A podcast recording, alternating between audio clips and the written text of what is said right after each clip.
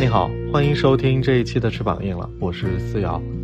这期我和马古、张楠，我们三个兰州人一起聊聊聊我们生活的、热爱的城市兰州。呃，刚开始聊的聊天气氛其实有点尴尬，因为这是我第一次视频面对面来录播客，所以我不太确定我怎么去调动大家的气氛。然后我本身。呃，跟马古跟张楠，因为线下也没有见过面，所以可能也没有那么熟。但当我们三个人慢慢的聊起来兰州，然后记忆开始重合了，尤其是聊到兰州美食的时候，就一下子气氛就打开了，欢声笑语不断，一不留神就聊了两个小时。建议你听这期播客的时候吃饱了再听，因为我们会有将近一个多小时聊吃的，害怕你忍不住。我说一下，因为我是西固人，西固人马古应该知道，西固是一个化工区。那么我们在上学的时候，就经常会闻到一些刺鼻性的气味。六点半准备要去上学的时候，就背个包，呃，就闻到一些刺鼻气味。那周边化工厂夜里排毒，我们年轻的时候这都闻过来了，嗯，然后。呃，是通过一些考试啊，从兰州考到一些，呃，考到北京的。对我是从兰州考到北京的，然后就，呃，慢慢的就逐步的在选择城市过程当中，呃，择优选择了上海去进行发展。这句择这句择优我笑了，因为我也在上，我也在北京工作过四年，我也是择优择过来的，我是被择优。择优，对对呀，我就觉得北京的环境真的是很差很差，尤其是一五一六年那阵儿沙尘暴特别多，没办法。马古，要不，嗯，我们这一期是兰州的主题嘛，然后我也是，我肯定也是兰州人，然后我是西部的，和张楠一样，然后。我是一五年年末来的上海，然后之前是应该从来没都没有来过上海这边工作过，呃，都就来都没有来过，是其实之前是第一次来上海，然后来就是当时是工作在这边嘛，然后之前四年是在北京工作，也就是差不多一三年到一五年吧，差不多这几个时间是在北京工作的，然后兰州我是我也是西固人，对，它是在一个这个长条形城市的两边边边的那个地方。嗯嗯，呃，我我为什么最开始问这个问题？因为，呃呃，有两个原因。第一个就是我自己会比较特殊一点，我其实呃籍贯相当于是南方人。完了，我其实是，但是我是出生长大是在兰州，我在七里河嘛。呃，完了上学，我是但我上学是一直在城关，就是那个不知道你们知不知道那个叫什么西关十字，反正那附近，反正我都在那边上。初中和高中都在那边上学，呃，但我我我我就是有一点，呃，从小的时候啊，我其实不太认同自己是一个兰州人，就心里有一点排斥、有点抵触的这种感觉。你是你本你本身籍贯是江苏的，那个叫什么？有个地方养眼镜很出名，我爷爷家是那边的，对，丹阳丹阳丹阳那边的。呃，一方面是就是。我家里其实相当于都不是我，我妈这边也不是兰州人，所以我其实对兰州，我我身边的这个相当于氛围，其实没有很强的那种兰州的氛围。呃，周围的家里人也不说兰州话的，包括吃饭，我们日常也不怎么做面食，也不做那种比如说呃过年的什么八大碗啊，类似这种东西吧，就蒸菜什么的都是比较少。所以从小我对兰州是没有什么很强的那种感感情。然后呢，时不时的过年，你其实还要去别的城市过，因为我很多那种亲戚都在呃，比如说深圳啊、去昆明啊之类的这种地方。然后当你去了深圳，你就觉得我靠，兰州好落后啊，就这种，就深圳好好啊。我记我记得很印象很深，那时候呃，深圳还要过那个海关吧，还是什么，就是像香港一样，你要过一个通行证才能进到深圳里面啊。然后进去之后。那时候是压根没有见过那种几层的高架，呃，马路的。我我发现哇，这真是大城市。那时候还还在那很小，就讲说啊，我以后要生活在这里。然后慢慢的，等自己可以单独出去，呃，不管是玩呀，或者是上大学的时候去坐火车什么的，就会遇到一些呃，哦，别人去问你，很自然而然问你是哪里人。我最开始下意识的要去隐瞒自己是兰州人的这个身份，就觉得好像挺土的。包括你会，我我不知道你们有没有听到过那个很有名的段子吧？就说，呃，西北这边是不是都是自己养马的，然后自己住帐篷的等等？那骑骑骆骑骆驼上学，对，骑骆驼上学。然后更更著名的可能就是啊，兰州拉面这种。其实最开始。当你离开的时候，我会发现，呃，对对，这种兰州是没有什么感觉的。但是别人一一说起来，哦，你兰州什么兰州拉面，其实还是有很强的那种心理情绪，会想要去反驳的，就会觉得说啊，你懂什么？这这不叫拉面，然后这这是牛肉面，啊，这变成了一个在外地的兰州人听到都似乎要下意识的去反驳的一个点，然后有点这种感觉。第二个是。呃，第二个是，其实，呃，我我我记得很深的有一个话说，是兰州是唯一一个黄河穿城而过的这样一个城市，但是呢，我在我的记忆中当然是这样的，因为城关和七里河其实它都是很自然而然的能见到黄河嘛。但当我去到西固的时候，我印象中，呃，就是去亲戚那里，我其实没有完全没有见过黄河的。我不知道你们对于黄河有没有一些。相关的记忆，还是其实好像这个黄河的记忆跟你跟你们有一些呃疏离和割裂的感觉。哎，你你刚才讲的这个，你我觉得你没有讲一个信息，当然可能如果你可能不想讲就可以不讲，就是你既然你的你的那个呃，你爸爸这边就是可能是丹阳人，江苏丹阳人，你妈妈那边我刚才漏听了，那为什么你选择小的时候你们家举家都是在呃兰州这个地方来生活的？因为我自己知道的是，比如说，呃，我们小小的时候，其实兰州有很多支援大西北的人嘛，不管是其实，所以我身边有一个小的一个，嗯，有一个画面，我一直记得，我我爷爷因为是就是葬在那个就是西固的叫什么山叫华林山，呃，反正呃金溪陵园是一个陵园，然后我前几年我去给我爷爷扫墓的时候。去就是看我爷爷的时候，我发现那个陵园上，因为他们都是一个一个碑嘛，每个人都会写自己的籍贯。我发现特别有意思，就是那个碑普遍写那些爷爷奶奶，要么是上海黄埔人，要么是杭州人，要么是可能江苏人。然后我在那里的时候，我就很迷惑，就是你们都是来自江浙沪，但是你们都就是葬在了这里。然后我当时就有，因为我那个时候可能已经是好像是在上海工作了。然后我就觉得特别的奇妙那种感觉，就是这些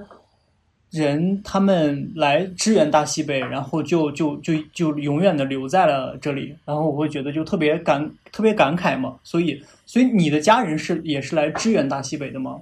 嗯，其实我这个一直没有完完全全的求证过，但我只知道的一些就是片段是，比如说我姥姥这一辈，他们是东北来到兰州的。就是相当于应该叫做呃太姥姥，就是其实我的这部分的亲人他们都是在西固的，相当于我妈这一片不是有个姥姥有个姥爷嘛，然后姥爷是无锡人，啊他是这样，然后呢你看我们家的那个南方的这个基因就特别多，就就相当于是有接近二分之一的都是是南方，然后到我爸这边啊到我爸这边，因为我爷爷是。呃，我们家相当于是在建筑系统，他不是在化工这片。然后呢，我爷爷、我爸相当于是接我爷爷的班来到了兰州，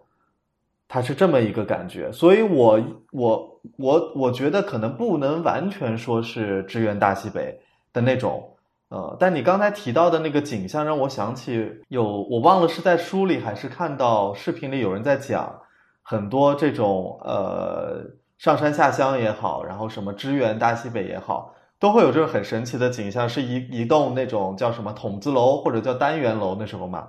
呃，进去就是说着各地方言，唯独没有当地方言的这种这种环境啊，而且真的非常多，就是上海的这个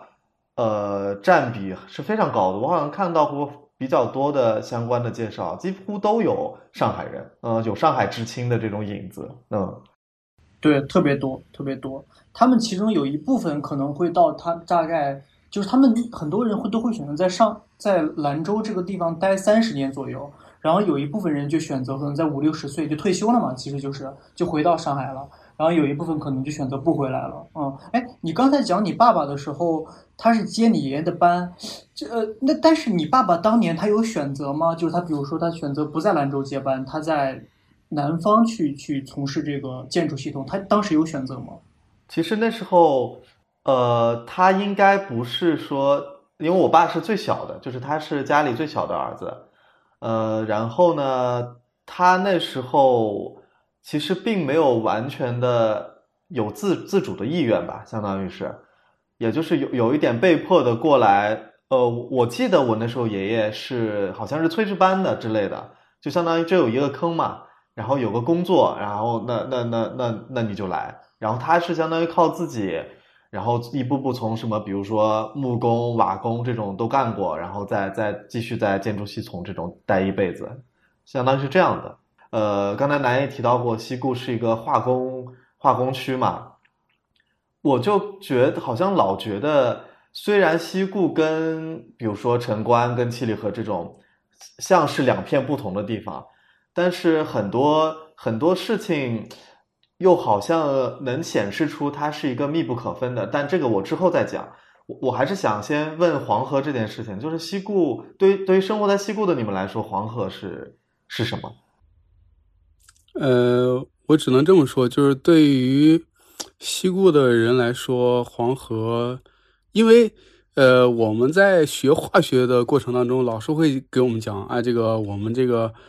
呃企业呀，不能放在黄河的上游，因为会污染到居民的使用水，所以说他们一般都是在下游的。从穿城而过的过程当中，所有的化工企业都在下游。那么对于我们这些企业来说，肯定。应该没有什么太大的印象。对于人的生活来说，都会去到市里去逛一逛。呃，比如说什么滨滨河路呀，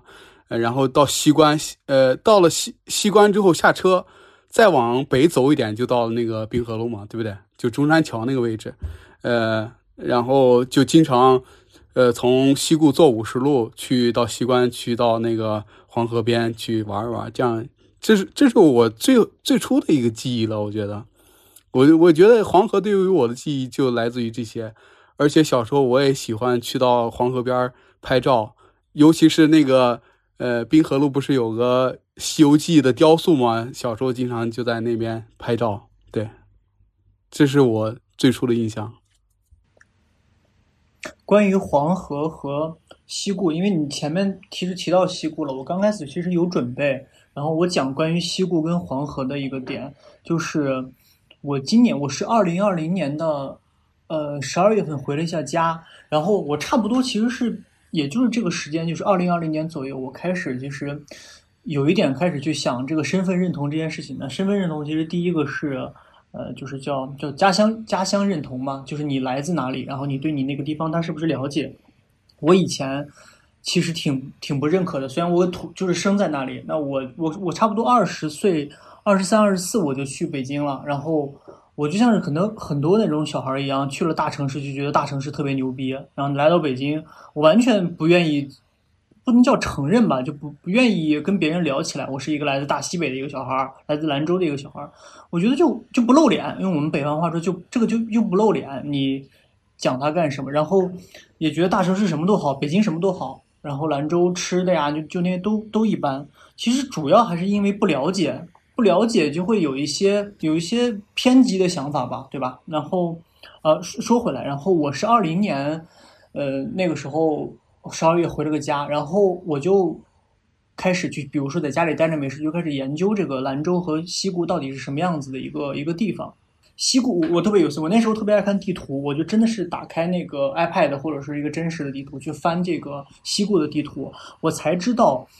嗯，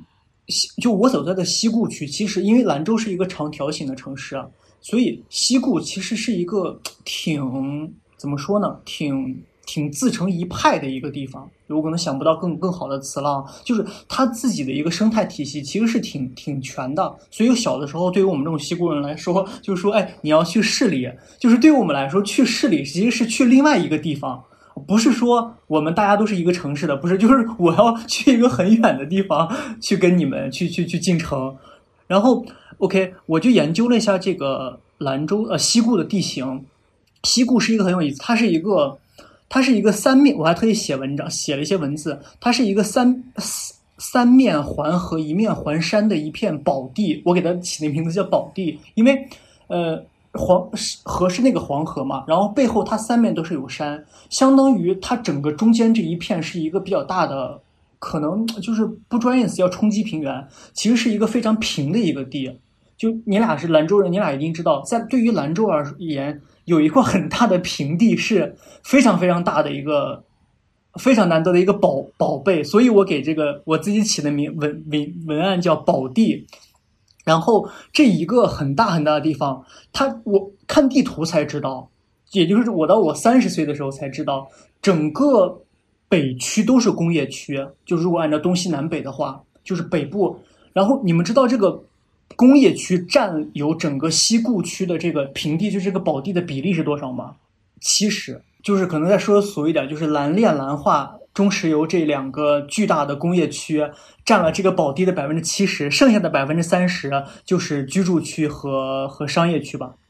然后我我看到这个的时候，我非常的惊讶，就是原来我们真的是一个 totally 是一个工业工业区工业城。所以就是你如果把兰州西部分出来，就是不是兰州市的，我觉得他自己也能活得挺好的，因为它真的太太太太完善了。太独立了一个一个地块了。OK，这是这是第一个西固，就是简单讲一下我，就是翻那个地图去了解我这样一个地方。然后第二个是你提的第一个问题是，就是黄河对于我这样一个西固人来说，它呃它算什么？就是不就是它呃。有什么意义？这个其实这个真的是个很好的问题，因为我不像你是你是城关人，然后或者是别人是七里河人，我觉得你们这种城里人对黄河都很近，你知道吧？就比如说，就比如住，如果说你住在那个就是呃就是叫什么，就是城里，就是黄河铁桥那附近，你可能你吃完饭，你晚上跟你你妈给你做完饭，你就去可以去黄河遛弯了。但我们西固人是没有人去黄河遛弯的，因为很他妈的远。所以，我这么跟你讲，我在一般高中是十七岁吧，十十六七岁。我在十六七岁以前，我的我对黄河的记忆都是那种一两年、两三年看一次黄河，因为因为我只有或者一年吧，因为我只有坐那个七十七路公交车去城里啊，我才能见到他妈的黄河。我们家又没有汽车，然后。直到高中的时候，我发现了新大陆。因为我高中，我高考的时候，我高中我没有上特别好，我去了兰州兰化二中。这个张楠应该知道，兰化二中，嗯，有印象吧？兰化二中在就是在靠近工业区的那个地方。然后我那时候高三学习不好，我也不学习，然后我翘课，我忘了我是骑车还是怎么样。哦，也是看地图。我们我们学校在那，我发现哎，旁边就是黄河，大概可能两三公里吧。我整个人就非常的。感到惊艳，就是原来黄河这么近，所以我当时好像是骑了个车还是走路完之类的，一公里就到黄河了。就是那个段落是可能叫下，就是下坎那个段落。我当时我我拍了一张照片，是用诺基亚拍的照片，我现在还留着，就在我的电脑里面。是当时和我的高中同学，然后我还在那个，因为黄河它淡季的时候，那个下面是有一个就滩涂吧，可以写字。我们还在上面写了我们当时四个男生的字，在那个地方，就是证明我们是好朋友嘛。那个是我第一次十七岁、十六岁第一次看到西固的黄河，我才知道卧槽啊，这个是脏话，sorry，就是卧靠，黄河居然离我没有很远，只是我从来没有离开过我的舒适区。其实我住的西固，就我住公园嘛，这个张楠应该知道。其实到黄河其实也就五六公里，这个在北京、在上海、在杭州，五六公里不过就是打个滴滴。十几分钟、二十分钟的路程，但是它在西固就是一个天堑，就是一个非常非常远的距离，你能理解吧？在我们小的时候，超过三公里就已经觉得我操，那一定是那是另外一个世界了。但就是这样，所以这件事情让我非常印象深刻。这就是我想说的。刚才你俩讲的也也有一些是符合我想象的，因为刚才马虎不是讲到公园嘛，我以前太老老爷他们的那个。就是分的那个单元房也在那附近，我每次去，但我好像要坐五十路，我记得要要坐五十，对吧？是五十嘛？然后坐坐到几乎都是终点站了，应该是。你别说西固的路，其实要比城关和七里河的宽。你们有没有印象？有有这件事情，就是其实城关那个时候挺窄的，就它的它的路没有什么那种，我我我感觉四车道可能比较多。小巷子里可能就是两车道嘛，嗯。我长大以后看条新闻说，张掖路那个地方的人口密度和东京是一样的。我看到这个，就是很就就很密，你知道吗？对呀，因为是 就那么小点地方。而而且刚才马古提到了另一个点也很有意思，就是关于呃，你说你你说说头到头来吧，兰州啊也算个是个省会了。但是我们对于就从小对于这种距离的概念，真的就像你所说的，就三公里远的就不得了了。干你你像我从那个叫什么，我我我住的那个叫陆军总院，然后我要上学的话，其实你真说起来，去那个呃叫什么张掖路，有没有四公里我都不确定。但其实基本上我就在那个圆圈里面活动了嘛。所以，当我我我记得我后来上大学，包括我自己出去玩的时候，因为你跟家里人聊，家里人总说你要去哪儿嘛，然后多远嘛，啊，我说就十公里外，我妈哦，好远，十公里，快到西固了，就这种感觉。有那种就是就是在在兰州的话，你真的去一个远的地方，也就是从从家然后去西固，这就是最远的了。但这个这个点，其实我我慢慢我这两年反应过来，它并不是一个我们咱俩我们三个作为兰州小孩的一个一个特性。我觉得对于大多数同龄人，就是这样，像我们这种三线城市的孩子，其实都是这样子。就是你长大，你生活那个城，你以为它很大，等你长大以后，发现它是非常非常小的一个地方。是的，是的，而且，嗯，我我印象中，我上大学之后再回去，呃，兰州都没有特别大的变化。我我觉得可能还是这两年，包括不管我是从机场回家，还是从那种那个火车站回家，你就觉得周边的那个街道其实它没有特别大的变化。撑死就是有的店呀什么的稍微变一变，那它还是那个，比如说就是那个立交桥，然后甚至那个公交站长的样子就还是那个样子，然后西关的那个清真寺，就它以那个中轴线来走的话，几乎都是没有变的。嗯，然后到可能这两年稍微有点变化，因为我家附近在那个就叫什么，我不知道你们知不知道那个兰州中心嘛，那一片啊啊那片不是有有修一下，然后稍微变一点嘛，就就就那点变化，其他的也没有什么变化。嗯，我我刚才最开始想问，我给忘了，你俩还会说兰州话吗？就平常跟家里说话的话。就跟家里打电话会说是吧？会啊，但是因为我爸我妈他们就不说兰州话，就我小的时候，但不知道为啥我爸现在开始说了。但是在我二十五岁以前，我们家没有人说兰州话，所以我的兰州话都是跟社会上人学的，就是都是那种就是我刻意去模仿。那你说话是不是有点？痞子味儿，为啥？为啥？我说，你说，你说社会的，哦，不是 啥，不是那个社会，不是那个社会，不是痞子的社会，是真正的社会人。是，你你你把我一个高中生说的跟流氓一样，我就是我白天跟上学，然后放了学就跟社会上的人学兰州话，是吧？就给社会上的交学费，说你给我教兰州话。对。他们还开课堂，对吗？就是没有，但反反正我想表达的是，我我不像是大多数的兰州小孩一样，他们的家人爷爷奶啊爷爷奶奶还是讲的，但是他们的爸爸妈妈讲兰州话，我的爸爸妈妈是不讲的，所以我没有很好的兰州话教育，所以我其实说的有点蹩脚。张楠讲吗？呃，我是姥姥是兰州人，可能从小就经常听兰州话，可能会听懂一点，然后。爸妈基本上不说兰州话，对。然后，呃，我记得有个叫王海，他说兰州话说的非常棒。对，我也喜欢，特别我特别喜欢他。特对对。呃，然后他就经常推广他的那个兰州话的一个呃剧嘛，短剧什么的。然后最近我感觉最近都没出来过，可能是销声匿迹了，没有人认识。磁带，对他，的磁带我小时候一直在听，我特别喜欢。对对，我有我有，嗯给你讲一个丹顶鹤的故事。对这是啥？这一段啥我忘掉了。丹顶鹤是啥意思啊？哎，就是那有一个丹顶鹤的故事，啊然后要用普通话来讲，嗯就是一个小女孩儿，啊她我还跟你讲，一个小女孩儿，她为了救丹顶鹤，她牺牲了，啊然后呢，要用兰州话把这个讲出来，哦！我不知道有这段，说她身世是。你你没听过吗？我没我那个词段我没印象了，我没印象。我现在记记得最清楚的就是这一段。他说说他深深的扎沟里去了，哦，我的 我的画面是，比如说他跟萨达姆对话对骂，说萨达姆，啊对对对对对有有马尼达，就是我小，就是你这么一说，让我想起来，就是他王海是我的一个曲艺的入门，就不，他不只是对我来说是一个兰州话的入门，整个搞笑文化或者说是曲艺文化。它都是我的一个入门，因为我就第一个感觉就是这个世界上为什么有人可以这么好笑，为什么可以这么的幽默？我觉得王海让我打开了世界的大门，一个一个大门吧。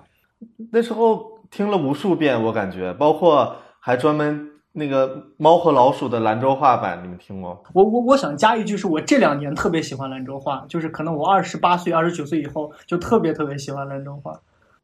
那你有机会没机会说啊？我也我也喜欢对，没机会说但我没有机会说，没机会说。对。哎，我问你个问题啊，在这在这里我插一个问题啊，但其实很短的一个段落。你们两个人不管是在杭州还是在在在上海也好，然后你们跟朋友聊起来说，哎，你好，我是兰州人，有没有人逼你们说兰州话？就说哎，你能不能用兰州话讲？有人有这个场景吗有啊，有一点点，？OK，张楠讲，如果有人说你说兰州话，你会说吗？我会说一点点啊，比如说什么费地毛子，然后 就有个，对对对，有个，对，不知道为啥，有我只能记一点那个小笑话笑半个小时。费地毛子，这四个字好好笑。哎呀，你这个难度太高了，讲这听不懂好吧？费地毛子，那我就我就直接把这个笑话讲 讲明白你讲讲了。这笑话是这么说的，呃，是，对，有一个兰州的老汉去到北京去看，呃，那什么一个阅兵吧，就算是一个阅兵，然后去看天安门的这个阅兵仪式，然后回来了，给乡里的人来说。哎，你们这个呃老汉，你去到北京干嘛去了？看哪些东西？然后老汉就直接说：“我看我看了个老汉，那个帽子叫飞的帽子，飞的帽子，我的我的。”对，他就说这个意思。你你的这个笑话我也没看懂，我就觉得飞的帽子特别好笑。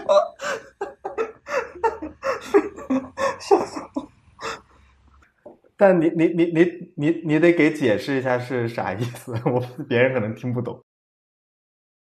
马马古的反应比较敏 敏捷，对，然后呃，其实他这个故故事意思就是说，呃，这个老汉看一呃那个阅兵仪式，然后呃主要的观观影人，呃主要的这个阅兵仪式的主主理人吧，就算是主理人，现在不能说 主理人，主理人坐在一个车上 在阅兵，主理人，我第一次阅兵在阅兵，然后。你真的不怕死啊？对，然后在阅兵，主理人，呃，然后他就说：“哎，同志们好。”然后呃，底下人回给他回应，呃，那个老汉可能看看错了，看差了，他就刚好看到说：“哎，这个人怎么在甩帽子？” 哎，然后他就记住了，回去给同乡的老汉说：“ 哎，有个人坐在车上。”呃，甩着帽子说：“这是谁的帽子？谁的帽子？”底下说：“我的，我的。”哎，你知道吗？我跟你讲，我我我这就是我特别喜欢兰州人的一点，也就是为啥我刚不是想聊兰州博主吗？就是兰州人有一个能力，就是一本正经的胡说八道，然后他就特别好笑，就很荒诞，就是真的就是，我觉得这就兰州人一个特别大的一个优点，我觉得特别伟大，对。所以兰嗯，所以兰州人出了一个那个呃叫啥，就是北京的写信聊天会的那个老板嘛，对吧？就是石老板兰州人？嘛我特别喜欢他，就是就就是等我可以跟你们讲，我们可以聊兰州人有多么的适合去做曲艺和做内容创作这件事情。我觉得特别适合。就兰州人可能不太适合当老板，就不太适合当 CEO，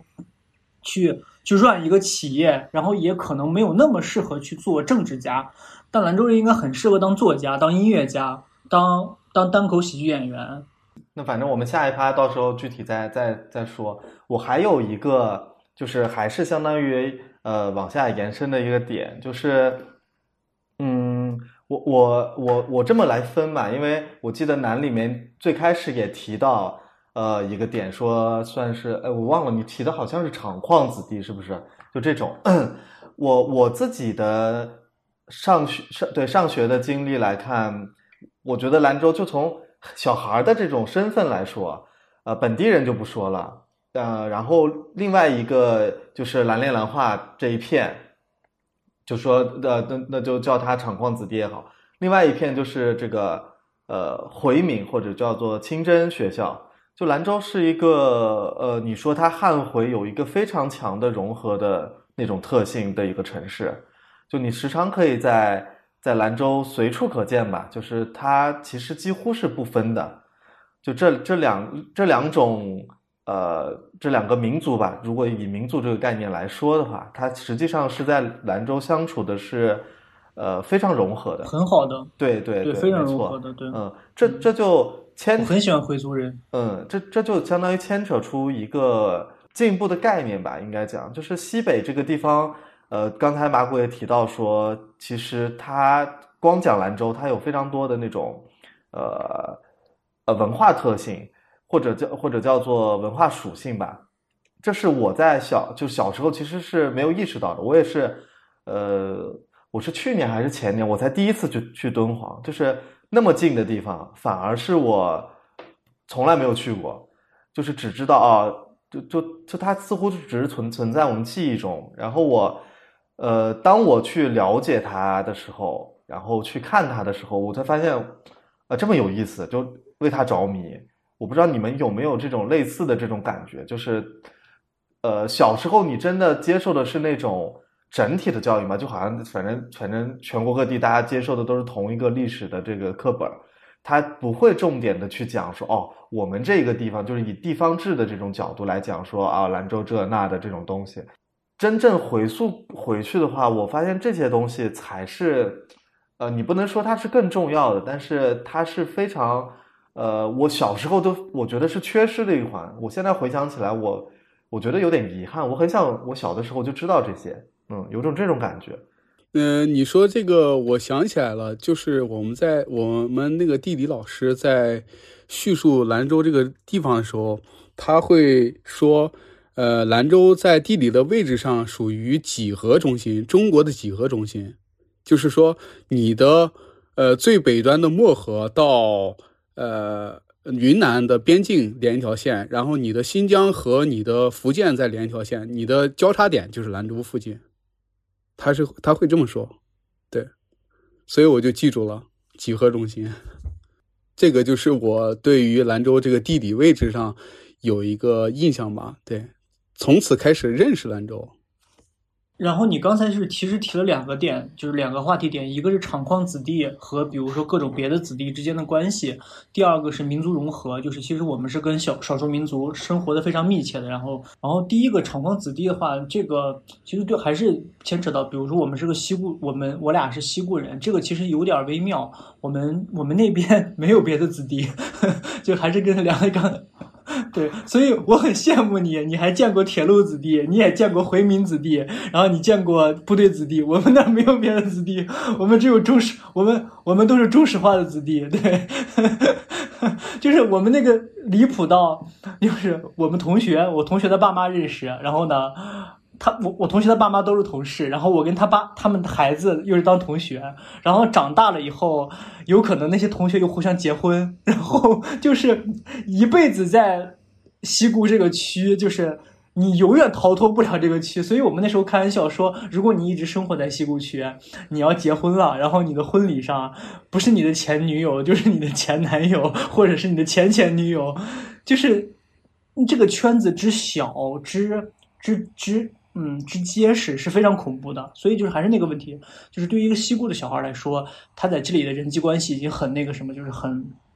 错综复杂了。所以其实没有外来人口是很少的。然后我们想要出去，作为西固人出去很难，因为要经过那个那个。就是土门墩，你知道吧？就是过去那个，等会我们聊兰聊兰州的时候可以聊。要经过一个非常狭长的走道，才能到西关十字。西关十字是对于西固西固人的第一个所谓的市中心嘛，然后再走才能到城关区。所以我们没有机会去跟别的呃子弟去融合。但是我知道你说的这个，比如说这个就是铁路子弟，其实。我觉得我们跟铁路就是石化子弟跟铁路子弟，我感觉是完全不同的气质，因为我觉得石化子弟，石化子弟有点儿可能他条件挺好的，就是尤其是我们小的时候那两年，中石油、中石化是很有钱的，其实，所以我觉得石化子弟身上有点儿那种不恰当的比喻啊，有点纨绔子弟的意思，就是因为家里条件好，爹妈工资高，然后我的感受是我可能觉得铁路子弟。就像是铁路工人一样，他可能他的气质比较硬，他可能对我的感受啊，虽然我见，虽然其实我真的也没有见过很多，相处很多，但我的感受是他们就没有像呃我们石化子弟那么的那么的纨绔，可能他们就比较就是相对会硬一些吧。然后回民子弟，因为我不像你在就是城关生活，我们那边没有回民学校，我的我就直接是高中，我是跟一个几个回民朋同学一起上学的，我们就在一起。吃在一起，喝在一起，玩在一起，所以我小的时候没有太多回民的概念的。我只知道他们是回民，也知道他们不吃一些呃一些食物。除此之外，其实没有太多的觉得有区别的地方。啊，明白。反正就是这是第一点，就是我们反正对于我来说，我是没有这样体验的啊。如果可能，其实你问一个安宁小孩，你问一个呃七里河小孩、城关小孩，有可能会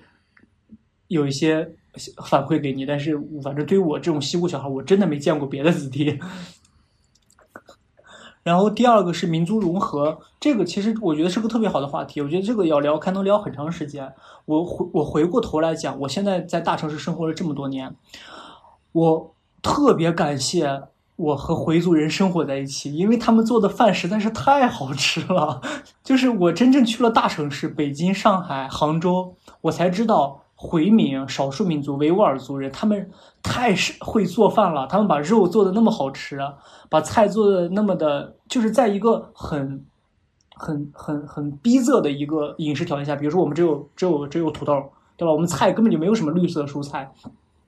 就是一些反正乱七八糟一些，就把土豆能做的这么好吃，把羊肉、牛肉做的这么香，我觉得他们简直就是这些少数民族的朋友们，就是就是天才，对。我就再也没有遇到过这么好吃的肉了，已经很太难了。所以，我觉得我我我脑子里对于民族融合的，我不像很多人懂政治，很多人懂文化，我就喜欢吃，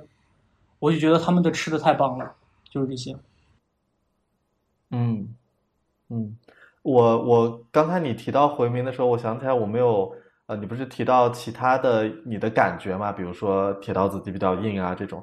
我其实小时候对回民子弟的最大印象是觉得，我也要打个引号，就是油滑，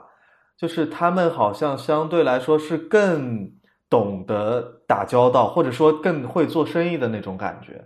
包括你你你，其实小时候就已经能见到了，在那种呃餐馆里，牛肉面馆里最多了，什么炒面馆啊这种，全都是在那帮厨的，其实看起来可能还比你小的那种，呃，他本家的孩子吧。然后那种以前还有招手亭嘛，招手亭很多都是他们承包下来的。我我之前呃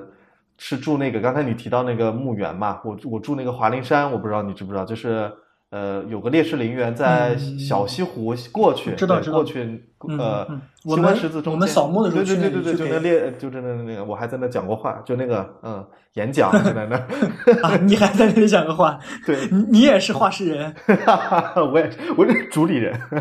哦，你也是主理人，对。你就会发现，他们其实已已经有了，好像这个年纪，你还在想的，可能呃，撑死了，就是比如说今天晚上去哪个网吧。然后要不要要不要乐呵一下？他们已经在考虑说，哎，什么上山五角还是一块的事情了。这种，我发现他们，嗯，也也有点像你所说的，但在来到比如说杭州，我之前在广州嘛，你一下子发现，呃，一是城市大了，你没有机会去体会那么多的，比如说，呃，好像处处都融合的，你可能要去到特定的区域，比如说杭州也有，那这一条街全都是他们聚居的，就呃少数民族，尤其是回族聚居的地方也是有的。呃，但是他没有那么强烈，只只能这么讲。呃，我发现有一些人啊，只能讲他会有这一个障碍，呃，或者因为他不了解嘛，所以他总会有一些先入为主的概念。比如说你是呃你是信伊斯兰教的，打比方说，那你是不是有一些不同啊？等等这些，我发现我在聊这些和接受这些的时候是没有障碍的，我没觉得，从来没觉得他们有什么。好与不好，就就就看嘛，到底有什么事？但我不会提前给他下一个哦，他就是因为他是信伊斯兰教的，他就怎么样？像像这种，我我现在呃，因为你讲了之后，我突然发现这个好像也是，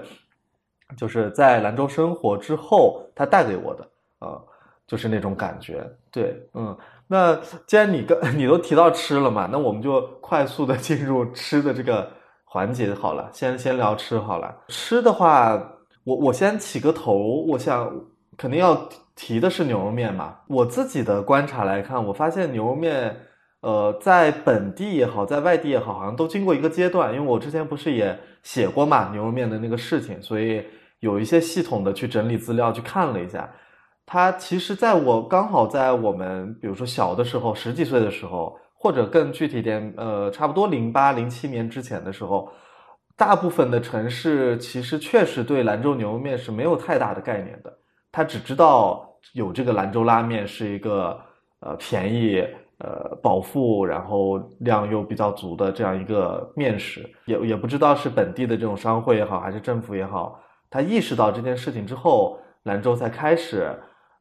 往外走，呃，往外走的同时，它本地的一些品牌啊，或者说它才有一些这种概念。以前其实你装修的再好，或者说稍微干净整洁一点，已经是已经是还算可以的了。大部分的馆子其实都是一个啊，冬天就是一个大棉布进去，然后就取票嘛，买票嘛，进去自己端牛肉面嘛，这种最多有金鼎吧，金鼎稍微好一点，然后有有有人给你端面。呃，后来我我记得可能都是我上了大学了，就一五年了，喜妈香才慢慢的开出来。这算是如果它以那种所谓互联网的什么一点零、二点零的方式来讲的话，喜妈香的这个其实有点算典型的，它一下子变得不太像是以前的那种牛肉面馆了。呃，然后这是第一个，第二个是又跟西固有点关系了，就是你俩刚才都有提到，西固好像有点像，不像是个兰州的，呃，包括他自己，就完全是一个可以呃自给自足的一个区了。他不是说不像，我只是说他真的很可以自给自足，还像还是像的。对对对，呃，就是他其实还有很多联系。你看牛肉面这件事情呢。我每次听到只要牛肉面的这个涨价的事情，我都是从西固涨价这件事情上开始的。每次都说，哎，西固涨了，那个七里河还没有涨，这五毛钱还没有涨呢。我印象特别深，就是每次讲啊，就是亲戚们聊起来都是这种感觉。可能也是因为就西固，呃，一直以来都是比较富的，其实包括退休的这一些。呃，叔叔阿姨们都是比较有钱的啊，相对相对于其他地方，嗯，他有点这种。出了兰州之后，去了那么那么多城市，然后吃了之后，才发现兰州，别的不说，你说玩儿，你你可能讲不出来，但是吃的真的能讲的非常多，就是有太多好吃的了。然后我们要不就从这个开始，我我本来设想的是每个人反正就先讲嘛，那呃会不会重合也无所谓，就先聊就好了，嗯。呃，我觉得啊，我先说一下，你们吃没吃过牛筋面？就是凉皮子，它有一个牛筋面。吃呀，肯定吃过呀。嗯，我是觉得非常非常好吃，我我感觉牛筋面特别好吃。对，而且，呃，冻梨，冻梨好像是东北的，但是冬果梨这个汤感觉很好喝。那个灰豆子，灰豆子它那个做的做法，我吃了一口之后就感觉是。就相当于一个甜品，所以我就灰豆子这个这个小甜品，我是情有独钟，因为它加了糖，其他的都不用放不用咋放糖的，什么冻梨啊，呃，冬果梨啊，对啊，这些都不用放糖的。你不是之前发了一个提纲，我我想说一下这个有哪些以前吃过，现在已经没有了的食物，因为现在我们家门前，我们家门前之前有一个回民开的一个烙饼店，现在这个回回民的饼。烙的越来越少了，可能烤串比较多，但是这个烙饼就少了。他专门没有那种大的炉子顶饼铛来烙这个呃饼，所以我我觉得这个现在这个回民现烙的大饼我是吃不到了。那时候买一个饼夹点肉特别香，很好吃，很好吃。对，那个饼哪怕你什么都不夹，你就吃饼都很好吃，真的。那个饼里里面瓤是白白的，然后外面微焦，然后还有一点微微的甜，就真的很好吃。然后哪怕你 OK，你就觉得这个有点，你就放一点点榨菜，都都都可以，就太好吃了。但一定要吃那种刚烙出来的。该我了，我有很多要我这个我有很多要说的，我害我害怕你我我害怕我害怕你俩都我害怕你俩都听的已经能听困，就有几个点啊，我都可以跟你们聊。我这个是我我都准备了一下。第一个就比如说呃这个四瑶说。牛肉面，牛肉面分这个，就比如说我们分兰州聊兰州市内牛肉面，我们就只聊兰州这市内有什么好吃的，它应该是什么样子的。然后第二个话题是说，我们要不要聊一下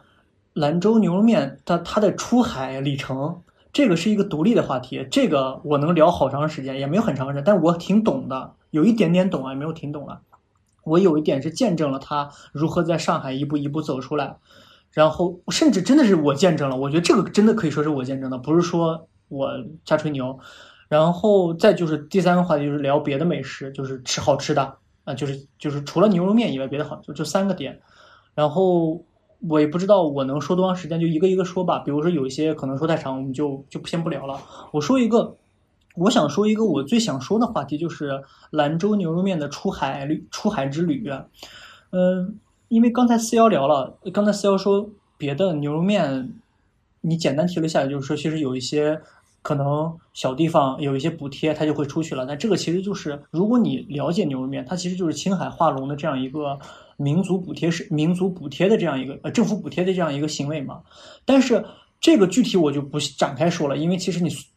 你只要对这个品类感兴趣，随便一查就能查出来。我想说的是，恰恰就是很多人其实会说说，哎，那尤其是像咱们这样兰州人，肯定就不喜欢。青海打引号的不喜欢青海人、化隆人嘛，因为觉得哎，你们没有把牛肉面做好，你们把牛肉面做成了呃兰州拉面，还让我们这种兰州人每次都要解释一下，而且你们做的味道也不一样。我你们在你在说这个的时候，我突然有一个想法，就是我其实没有觉得他们就是。可能不是特别好，我我反而想到一个点，就是他们通过他们的这样一个给每家每户给了十万块钱的这个贷款的这个行为，让他们打出去，反而让牛肉面这个品类其实打出了市场。就是牛肉面真的是靠自己的实力，就是我说的有点戏谑说，就是他们把牛肉面做的不好吃，都能开遍全中国，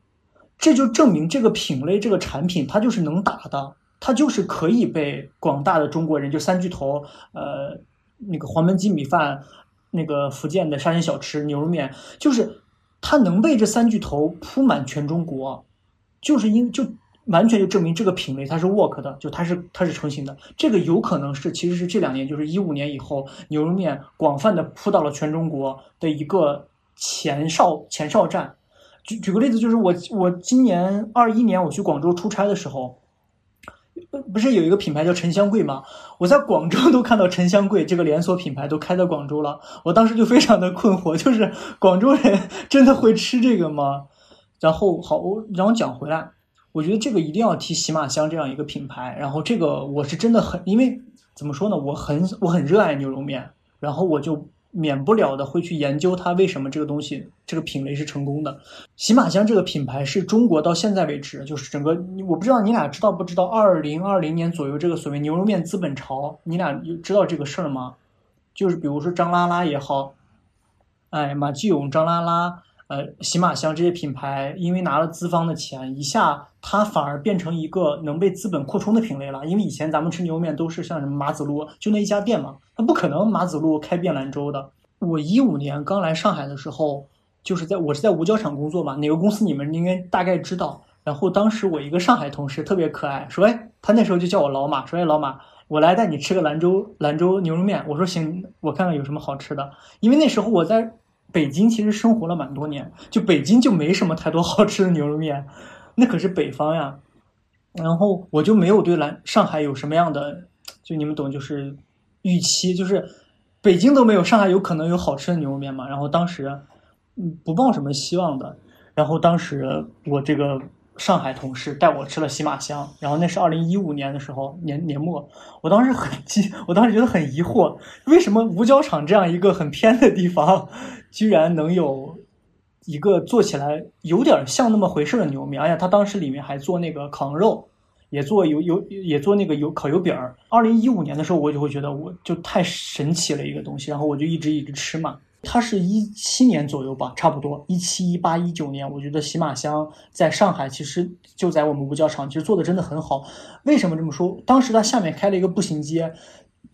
我居然只有那个步行街有那么多很好的那些连锁店，只有喜马香每天中午十二点是要排队的。我觉得这是一种很恐怖的经营能力，就是你能够在上海这样一个充分竞竞争的市场，能让你不停的用户过来复购。我觉得就这么两点：第一，这个品类够牛逼；第二，你经营的够牛逼。直到差不多两千年左右，就二零二零年左右，马继勇啊这些，嗯，你我们从新闻上就看到了嘛，像沉香柜也好，或者说各种品品牌也好，就拿到了资方的这个所谓就被资方看中了，就觉得 OK，这个品类像很多别的美食品类一样是可扩张的，然后慢慢慢慢就在扩张。所以有一个特别 tricky 的一点，就是喜马香这个品牌，然后我刚刚已经写下来了，他创立的这个品牌叫。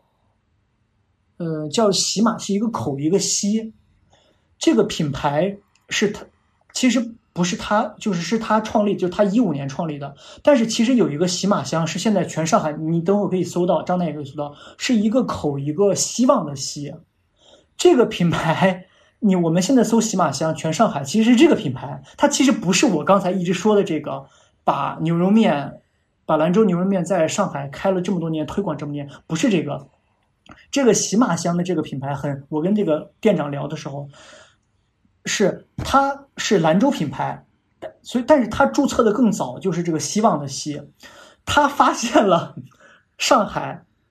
老板把喜马香这个品牌做大了以后，然后他又回来了，他从兰州来到了上海这个市场，然后因为他是一三年就做这个品牌，他有可能是比较有经营能力的。所以就可能拿到了一些钱，就在上海一直扩张。但是让我特别心痛的是，他坏了喜马香这个牌子，因为他一旦开始连锁了以后，他做的不好吃，真的不好吃，就做的跟那些还甚至不如陈香贵跟张马马继勇这两个都不如。我觉得陈香贵跟马继勇是有连锁能力和经营能力的，那个喜马香就不行，就只会烧钱。所以这一点让我觉得特别的难，有有点难过，就是我觉得你坏了我心中的一个品牌嘛。然后我就跟我就跟就是那个老板聊，就是还有一个是因为就为啥我就问他我说为啥他们叫他们现在过来这么拿你的牌子你你们为什么就问吴教场店长你们你你就你们没有反应吗？但遗憾的是兰州的这个品牌它创立的时间更早，所以在品牌上面它是有一个独占权的，所以现在被迫的我我五角场这个喜马香它改成西小北了，它被迫改成西小北。西是那个西，还是他那个西一个口一个西，然后小北就是小北，这就被迫。他明明是，然后我这时候又想说到他的一个特别大的功功勋。你们俩肯定知道那个我们兰州叫早有肥，其实就是红枣茶。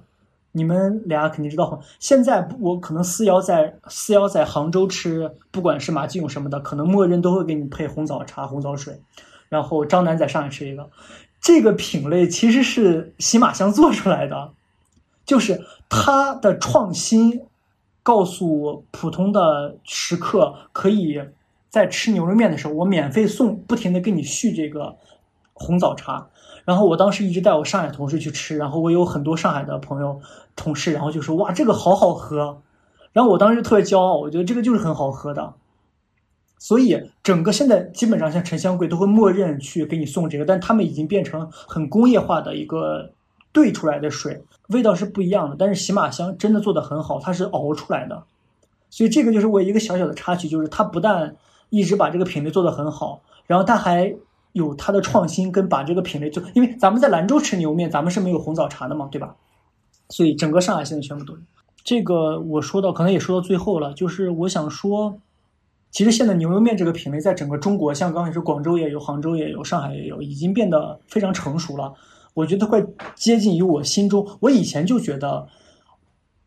一五一六年就觉得，我觉得牛肉面这个品类一定是可以被广泛的资本化和被开到每一个地方的，因为我觉得是一个，它是一个很伟大的一个美食，就是它又快，又能够解饿，然后又是好吃的，又能够提供标准化的一个一个产品，所以我觉得它是有巨大的潜力，能让就像我心中有一个。本土的自豪感觉，我觉得它能跟麦当劳一样，哪里有麦当劳，哪里就可以有牛肉面，因为它实在是太过于普世了。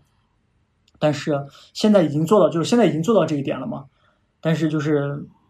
让有点唏嘘的是，第一家店真正做的最好的那个店，它没有乘上这个所谓资本的东风，它也没有能力乘上这个资本的东风，它依然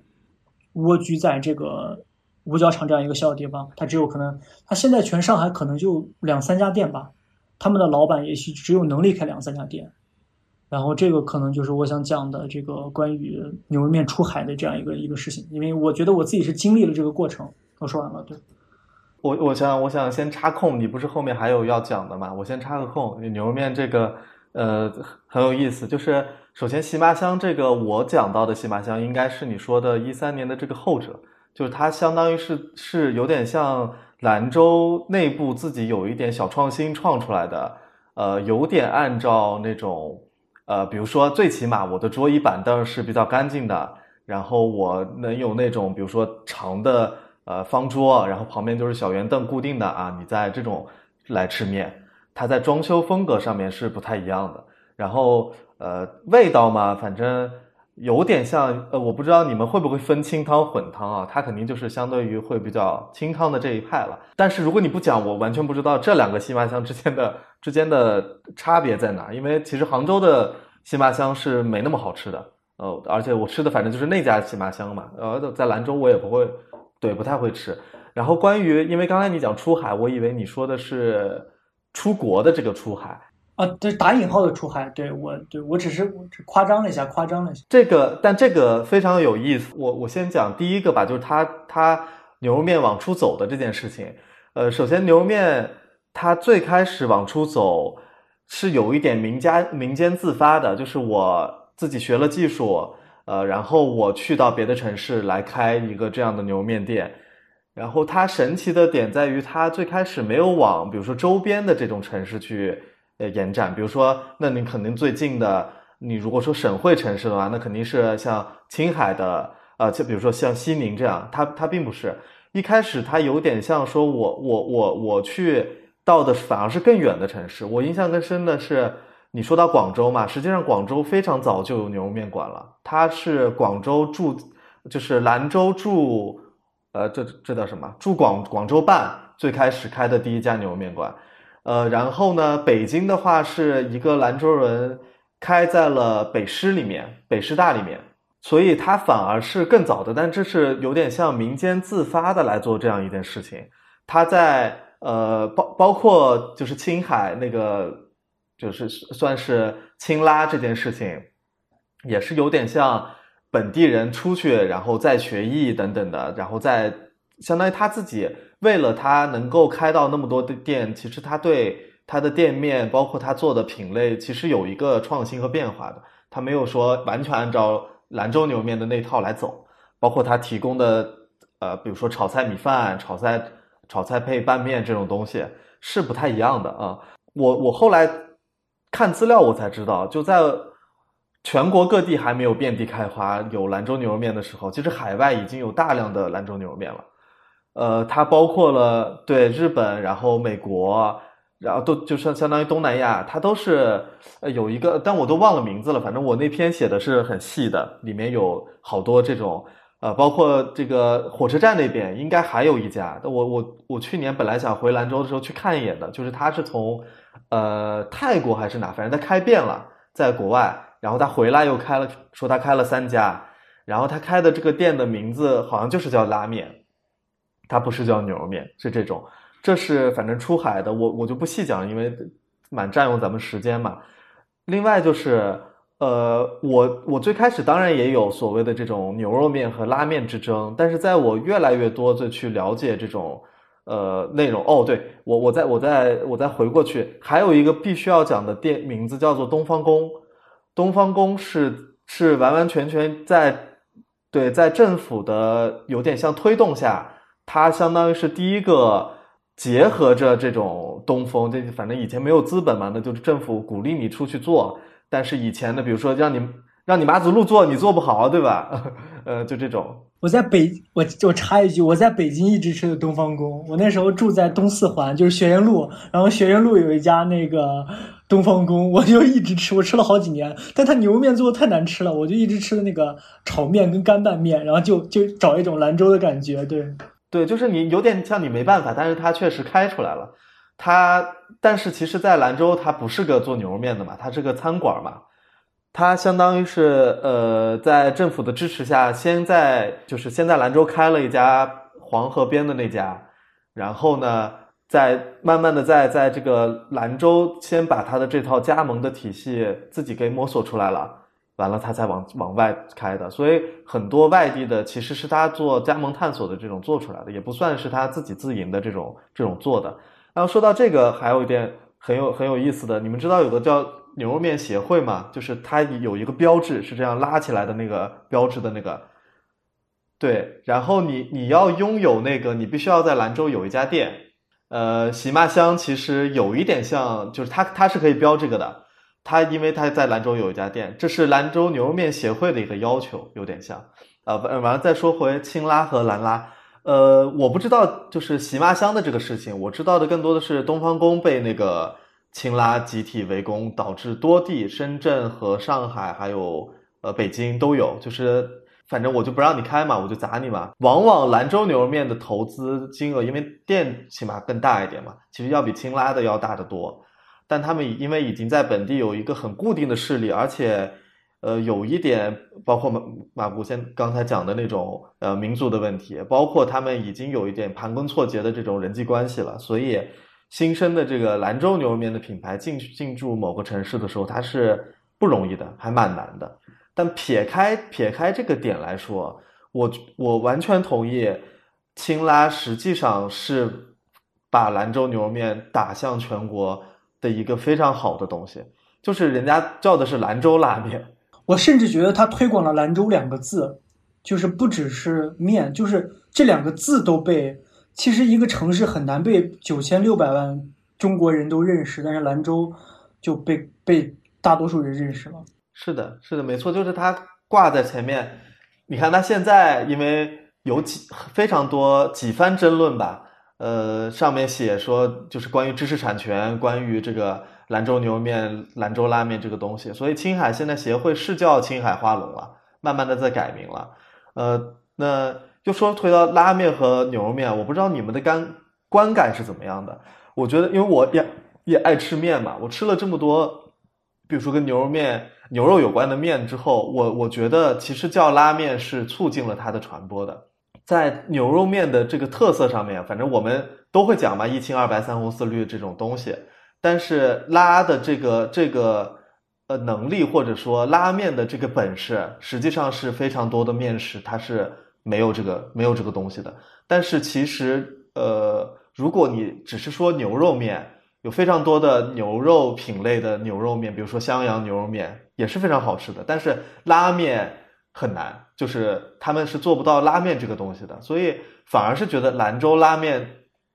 从一方面啊，兰州这个名字死死的烙印在大家的心中，然后拉面这个特色也完全在，虽然它拉的不好，但是拉面是它的特色，反而让我觉得你纠结兰州拉面和兰州牛肉面，呃，是没有那么必要的事情了，会会这样觉得啊，我我就我就我就反正插这个空。兰州的牛肉面，我讲的可我我觉得我知道的可能就没有你俩多了。我在讲一个好，我在兰州的时候其实。我不是不爱吃牛肉面，是我不知道是我分辨不出什么是牛肉面好吃，什么是牛肉面不好吃。这个你俩可以等会儿来聊一下。我真的分辨不出来。就是比如说我们老兰就老兰州人就会说，哎，这个什么乌木乐好吃，乌木乐的我就随便说，比如说它的汤很好，它的辣子很好。我小的时候可能也是，就我觉得主要因为是年轻，我那时候吃牛肉面的时候，我会倒很多醋，所以我的牛肉面就是酸辣酸辣面，就我所有牛肉面都是酸辣面，因为我会我会倒特别多的醋，我会倒三三圈儿，就正常一般人倒一圈儿，我会倒三圈儿，不知道为什么，反正就是就是不懂吧，然后然后。长大才知道，你吃这种汤面一定要喝汤。就是如果那种比较好的面，当然不管是台湾的也好哪里，因为汤可以让你吃饱。所以你如果只吃面的话，你会吃很多很多面，对你身体不好。但我不懂，我不知道要喝汤，我从来都不喝汤，因为我的汤太辣，要么就太辣，要么就太酸。我每次把面吃完，我就对我就走了。但反正我常年都是这样子，所以给我造成的想感呃感受是，我没有在兰州。吃过特别好的牛肉面，不是说它牛面不好，是我不知道它好在哪里。比如说，我陈冠英有一家叫什么特别牛牛逼的牛面，叫啊陈记，这两年不是很火吗？他甚至开在了上，开在了上海，开在了北京，然后大家都去吃。然后陈他们说陈记的辣子特别好，然后我就去吃，然后我也就觉得 OK，就就还好，因为我吃不出来。所以你俩可以聊一下你们在兰州吃过什么好的牛肉面，然后觉得。它好在哪里？对这个，你们俩可以讲一讲。呃，我说一下吧。呃，就是说，你们吃过金鼎牛肉面吗？白建强牛肉面。金鼎在哪来着？哦，金鼎哦，金鼎是不是一个连锁店啊？金鼎就是那个会端给你的，最早就端端。吃过吃过吃过，挺好给你。金鼎挺好吃的，金鼎挺好吃的。对对，它有套餐。对，就像马古说的。呃，这个牛肉面是好吃在哪？就是有有些是汤好喝，它可能骨头汤里面放了八角，放了一些什么调味料，它它这个料可能煮熬起来之后才好喝。比如说有些呃是面面筋道，它这个面加了点那个什么麦穗儿啊什么这些，让它啊蓬灰，让它更筋道，咬起来更更筋道，这个面好吃。它可能分这个东西，呃，我想问的就是，呃，青拉，不管是青拉也好，不管是资本后期的资本加持出了这些，呃，这个些连锁店也好，嗯，他们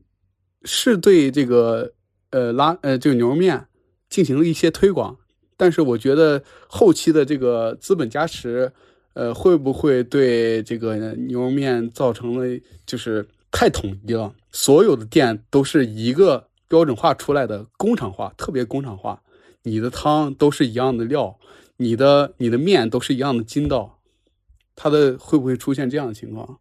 不像我们之前吃的，哎，这家是这个味儿的，这那家是那个味儿的，汤不一样，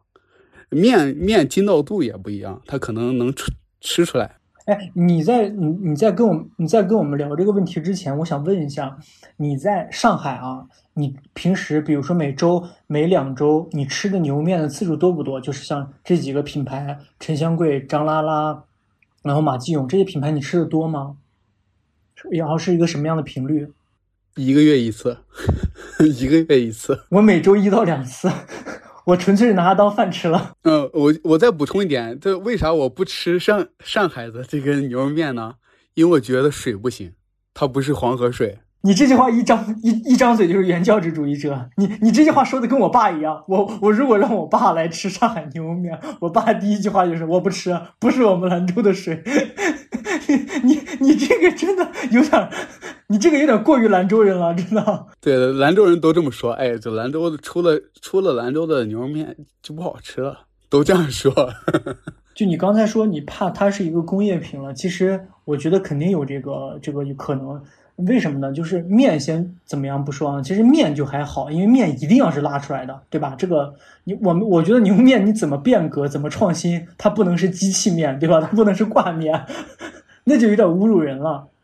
但是我吃的这几家，我能感受出来，这个汤头确实是有可能是被工业化的，因为大家你你俩你们肯定知道，我们平时在商场吃的东西多了，它都是被中央厨房生产出来的嘛，对吧？就是它有一个工厂，工厂会把那些料头、汤包。按照精密的比例配好，所以我觉得像比如说沉香贵也好，因为我吃了蛮多家沉香贵的，沉香贵我觉得做的很好，它的品控是统一的，它就跟麦当劳一样，你去哪家麦当劳吃麦乐鸡，它都是这个味道。所以我觉得这是陈香贵做的好的一点。如果你能做的这么稳定的品控，师傅完全不一样，但你的汤是一样的，它一定是由这个中央厨房的这样的一个所谓的这个被优化过这个。比如说每个品牌，它有可能有细微的不同，像马继勇，我因为我一直在吃这两个品牌的马继勇跟陈香贵，陈香贵的面会更筋道一些，至少我吃那家店，它每次面它那个硬度都是让我觉得还哎很硬很有嚼劲的。马继勇的话。马继勇就是无功无过，马继勇的店很好看，这个是我喜欢的。像那个陈香贵的店的装修，我觉得一般，但是马继勇整个的店很干净，然后它的品牌是主要的蓝色调嘛，椅子呀什么的我都觉得 OK，还蛮干净的，我就会愿意去吃。然后为啥我觉得我可能没有你那么挑去喝的水，就是它上了以后我会放很多辣子油，因为辣子油是那个面的灵魂嘛，你辣子油放进去，然后我会放一点点醋，不会再倒三圈。拌一拌，有你自己的那个感觉了，就吃起来大差不差，你懂我意思吧？就是不会说真的离一碗牛肉面，比如说就我要去一个青海化龙的店，那就差很多嘛。但是我自己拌下来，然后就觉得大差不差。我觉得它让更多人爱上这个牛肉面了，就是去他们会去想说，哎，真正这个牛肉面，因为我觉得不只是我，很就很多像我一样的上海人、杭州人。江苏人他会拿这个作为他的日常摄入，不是说我明显感觉到那些而且吃牛肉面很多女孩子，他们的工作餐就是牛肉面，他们一个礼拜就是会来吃一次陈香贵，然后二十五块钱、二十八块钱，我觉得就挺好的。有可能他们觉得这个品类，因为一直提供一个稳定的品控嘛，那他们可能慢慢吃，觉得哎，我以后去兰州就吃。然后这里可以说一个朋友，就是就是多抓鱼的老板不叫猫柱嘛，一个女生。然后他特别喜欢牛肉面，他比我还喜欢。然后他就会有的时候发极客和朋友圈。他之前是来了几次啊兰州，他就拍那个牛肉面的照片，他拍的非常非常好，他比一个兰州人拍的要好很多。然后他去白建强，他去乌木勒，然后他就一直很喜欢吃牛肉面。然后我就感觉，可能很多人就会像猫柱一样，就是牛肉面还真的是很有意思的。然后他会去兰州尝每一个店的细微的不同。所以我觉得，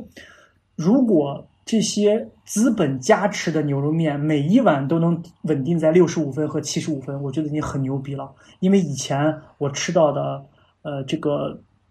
兰州拉面可能的分数只有五十分到五十五分，就对我来说已经很好了。因为我现在吃一碗牛肉面，能感受一碗所谓的乡愁，我只需要骑车五分钟。就能吃到一碗七十分的牛肉面，我已经很开心了，真的。在上海啊，所以每次我经常想到有乡愁了，我去吃那么一碗东西的时候，我都会感到资本的伟大。我不是觉得资本的变态或者怎么样的，我感到伟大，因为如果不是因为他把牛肉面，我住在徐家汇，他不是把牛肉面开在这，你们知道我想吃一碗牛肉面有多费劲吗？然后我就想说，那你说资本那？我现在希望资本把擀面皮和这个牛筋面加持一下，你能让我吃到擀面皮跟牛筋面？兰州的九十分，你让我现在能吃了个七十五分的牛肉擀面皮，我已经求爷爷告奶奶了，因为我真的很想吃这个，就这个就是我想表达的。我没有像马古这么容易吃牛肉面，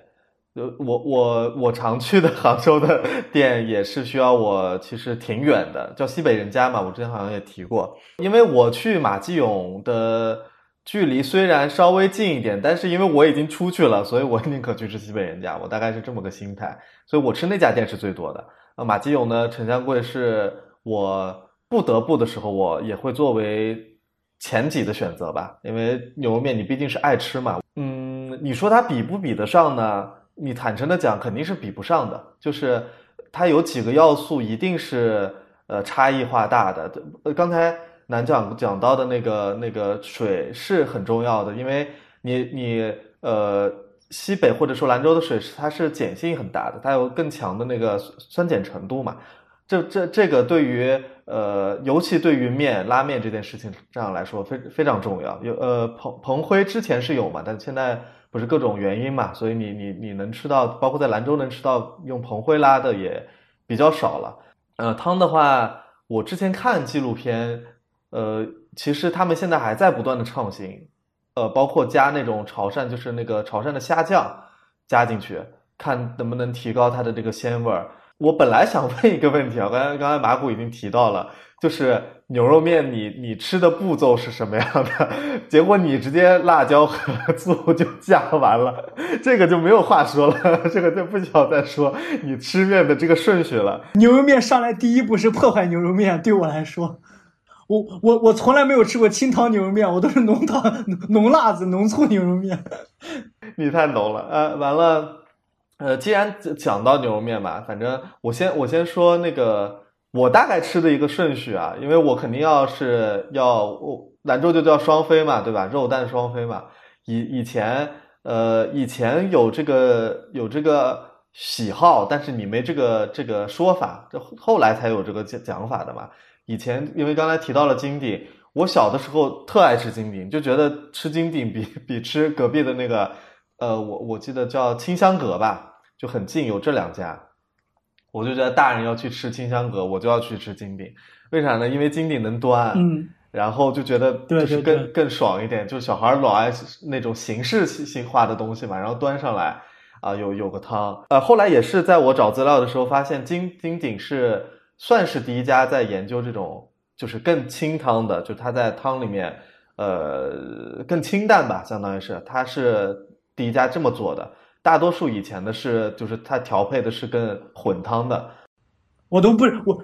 我我我都不知道牛肉面分清汤跟浓汤，不是我真不知道，我妈也没，我家人也没告诉我，是你刚才告诉我，原来牛肉面还分汤很清的和汤很浓的，我真不知道。我我以前是。呃，甚至不加辣椒。我在金鼎吃的时候是不加辣椒的。就小小小的时候是觉得说，因为我们家其实不怎么吃辣子，所以我小时候体会不到辣椒的美妙。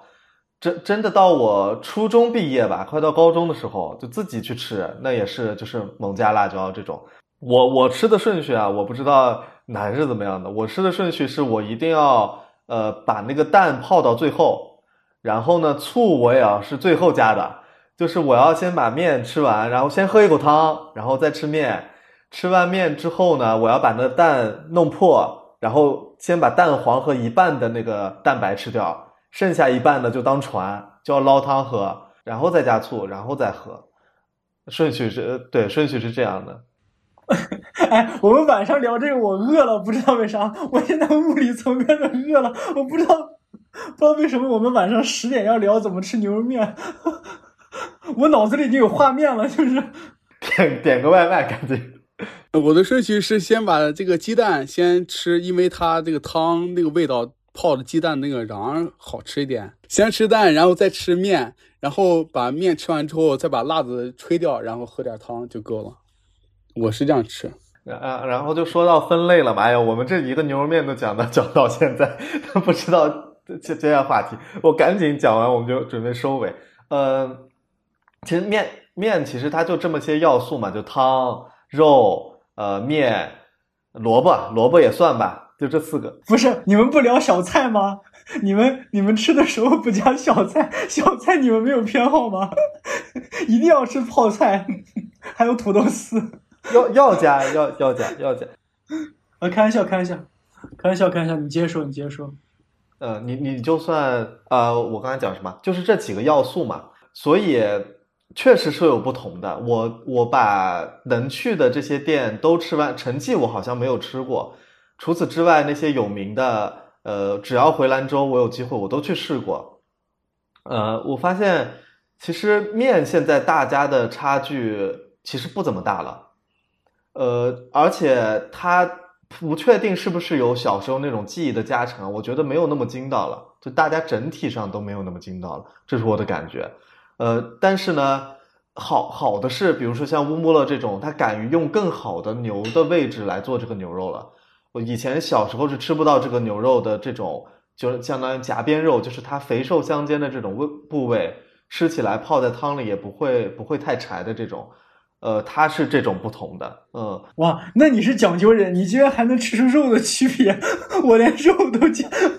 我我我吃肉都属于那种十块钱能加得了，我都很开心了，我根本不管是它是哪里的肉，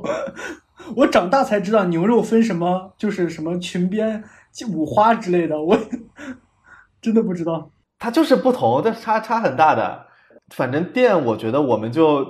一聊就聊多了，所以店我们在这里就先不讲了。然后到时候，呃，你们可以举几家自己喜欢的，我到时候放到 show notes 里面好了。我们赶紧就，呃，刚才其实南已经提到了一点，呃，我我我我想接着继续说，就是关于消失的、现在吃不到的兰州的这个这个东西。它其实还是跟牛肉面有关。我不知道你们有没有这种感受啊？我发现现在你虽然本来兰州的牛肉面馆其实都会比较多，我记得以前的呃，我记不太清楚是几千家，但它的占比是非常高的。呃，现在我发现它更多了，而它的这个更多，它其实挤压了一些别的别的吃的的空间。确实，兰州人很爱吃牛肉面，它导致了很多牛肉面馆，只要它没有那么不行，它都在激烈竞争下，它能活得下去。呃，但是像我小时候，我现在印象都非常深刻的，你刚才说的是那个呃回民的那个那个烙饼嘛，我印象最深的是当时在那个呃叫亚欧大厦旁边，它其实有一个小吃街，现在已经拆掉了，都没了。当时是推着小车摆摊的，它是有擀面皮和一个烙。素的煎饼，然后里面的是素的馅儿，然后它是薄薄的，不太像现在很多的那种煎饼，它是很厚嘛，它的那个里面馅儿也不多，它的馅儿几乎要溢出来，是素的馅儿。然后那家那个地方拆了之后啊，我再也没有吃到过，在兰州我四处在找都没有吃到过。还有一个就是糖油糕，我几乎有呃一段时间是找不到糖油糕这种东西了。然后它现在又有点冒出来，但。呃，不太一样，稍微有点不太一样，弄得我自己在 在家里在那搞着做糖油糕，这是我印象最深的。就是实际上，你说我们确实很爱吃牛肉面，但它嗯有的东西，呃，它也变少了，我反正是吃不着了。嗯，麻古，你有没有就没吃，就是现在找不着的以前爱吃的东西，在兰州？我觉我觉得这个就很，我觉得这个话题就特别像是你成长经历是强相关的。我自己是因为我原来在兰花上学嘛，然后我们学校门口有卖土豆片的，然后那个土豆片是让我他在他就永远留在了我的记忆里面。我刚才跟你们录播课之前，我本来想问一下我同学，问一下我初中同学，结果他他在国外嘛，他还没起床，然后就有一种就是土豆片是煮好，然后它会裹一层面粉，就是类似于那种白的面粉，反就是。一些面白色的一些就是东西就糊在上面，然后那个土豆片拿起来就是就是软软的那种，然后就这个东西我名字忘了，但是我可能问一些同学家大概能问出来。就我在我的记忆里，它就是非常非常美食的一种东西，但是再也就真的是买不到了。对，我觉得反正我估计在兰州使劲找能找出来，但是我已经忘了它叫什么了。就这一点让我觉得还挺遗憾。我这两年老想这个东西，然后还有另外一个所谓消失的东西是。就是荷叶饼，然后也是，就是其实这个东西本身，你说它有极其美味吗？我觉得也还好，但是它给我的记忆是，我们高中、初中大小伙子正是饿的时候，然后课间放出去吃饭，然后 就楼下小卖部买完之后根本来不及吃，因为就五分钟、十分钟，然后过去老师转过去，然后就从桌仓里拿出来往嘴里塞，然后因为那个饼子也是刚蒸出来，然后里面夹那个土豆是刚过完油。新鲜的那个土豆，油油的表表醋的，然后夹那里面，放了点薄薄的盐，所有都是新鲜的。然后那个你又是十点钟最饿的那个点，就有多好吃。就是我我感觉我就我人生很想吃那么好吃的东西，就一直往嘴里塞，然后又烫，然后就这个东西，就我觉得不是说这个吃的消失了，是这样的体验，这样的阶段永远的消失了，然后有可能。就他就是找不回来的，所以，但是我可能会永远的怀念，会永远的记下这样一个时刻。对，勾起了我的记忆。我以前有可能，呃，有点像你的这个，我不确定是不是你描述的那个东西。我们是呃小学门口的小卖部，他会卖，好像是几毛钱，反正一袋，然后就是辣的那种软的，然后泡着泡在那个有点汤，有一点点汤汁的那种土，好像就叫反正就叫洋芋片吧之类的。谁管它叫什么？反正就是每次中午几乎都会吃，然后一那个塑料袋嘛，两个袋，然后你要提溜着，然后把一边袋子拆开，然后这两往里捞，就拿手嘛，又没筷子，那时候很少一次性筷子嘛，就拿手吃，然后所有人都过来给你，反正你拎着嘛，同学啊过来看到了就给你捞一个，捞一个，这样就就就吃，是这种。而且呃荷荷叶饼也很有意思，我发现啊，呃我小时候吃的那种荷叶饼。它真的很好吃，就它的那个菜很好吃。我的意思是，呃，刚才你不是也提到那个泡菜嘛？我觉得在在就算这个外地的牛肉面馆它好吃，它这个小菜是不是那个味儿？它这个小菜的味道不对，小小菜的味道不对。哎，这个就很有意思。你说小菜说起来是最最吃力不讨好的一个东西，因为它就就就那点儿嘛，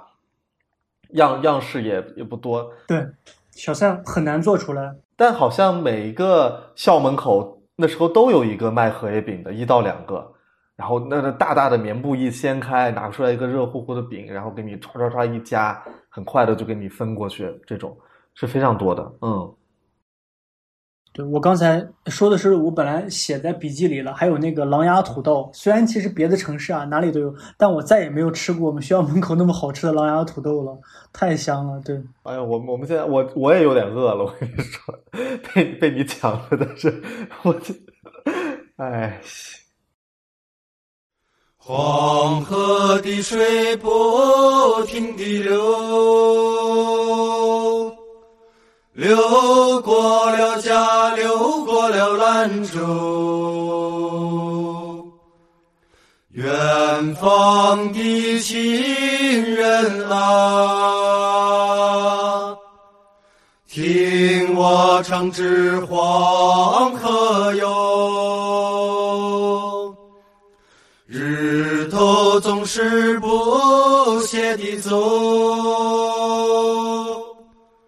走过了家，走过了兰州。月亮照在铁桥上，我就对着黄河唱。哎咿呀咿耶，咿呀咿耶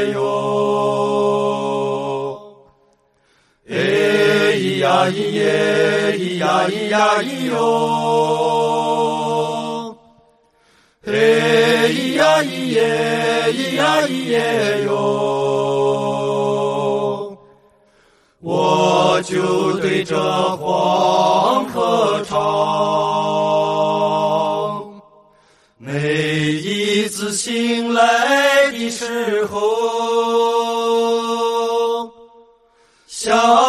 起了家，想起了兰州，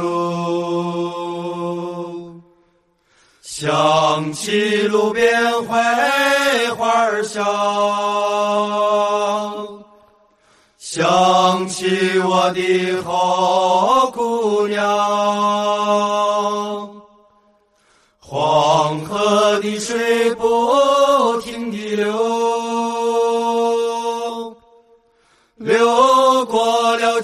流过了兰州。流浪的人不停地唱，唱着我的黄河哟。哎咿呀咿耶，咿呀咿耶哟。哎咿呀咿耶，咿咿呀咿哟。哎咿呀咿耶，咿呀咿耶哟。唱着我的黄河哟。哎咿呀咿耶，咿呀咿耶哟。呀咿耶，咿呀咿呀咿哟。哎咿呀咿耶，咿呀咿耶哟。唱着我的黄河哟。唱着我的黄河哟，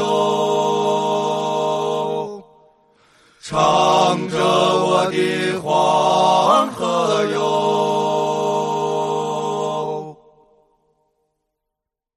其实刚才我们有涉及到一点，因为讲到黄河了嘛，黄河是一个非常标志性的东西，对于对于兰州来说，尤其是，呃，我我记得我对这个印象更深，包括对黄河越来越喜爱，是可能就是从那部纪录片开始的。那部纪录片叫《大合唱》，我不知道你俩有没有看过，就是相当于他记了四四个还是五个西北的民间艺人。的这这样一个故事，它的主线是那个哎呀，呃，我忘了那个那个音乐人叫什么来着，就是以他为主线，然后讲这几一些，包括他是唱秦腔的，然后他是做皮影的，然后你在里面听到浓浓的那种西北风味，肯定不不只是兰州了嘛，那他是这种，呃，又有点像我们最开始聊到的，包括兰州话这件事情。我也也也是现在越觉越来越觉得这个非常有意思，就是兰州话或者说西北北方西北的这种方言是很有意思，就它天然的带着一种情绪，它是好像就是那种乐观的，然后调侃的、幽默的，然后有甚至有一点那种对自嘲然后不服的那种，但是我不是用那种我要跟你硬碰硬的角度，而是我就是。呃，我哪怕面朝黄土背朝天，我也也要唱出一首花儿，就是有那种感觉。他这个方言有一种特点是说，就讲的人就特别的夸张，就，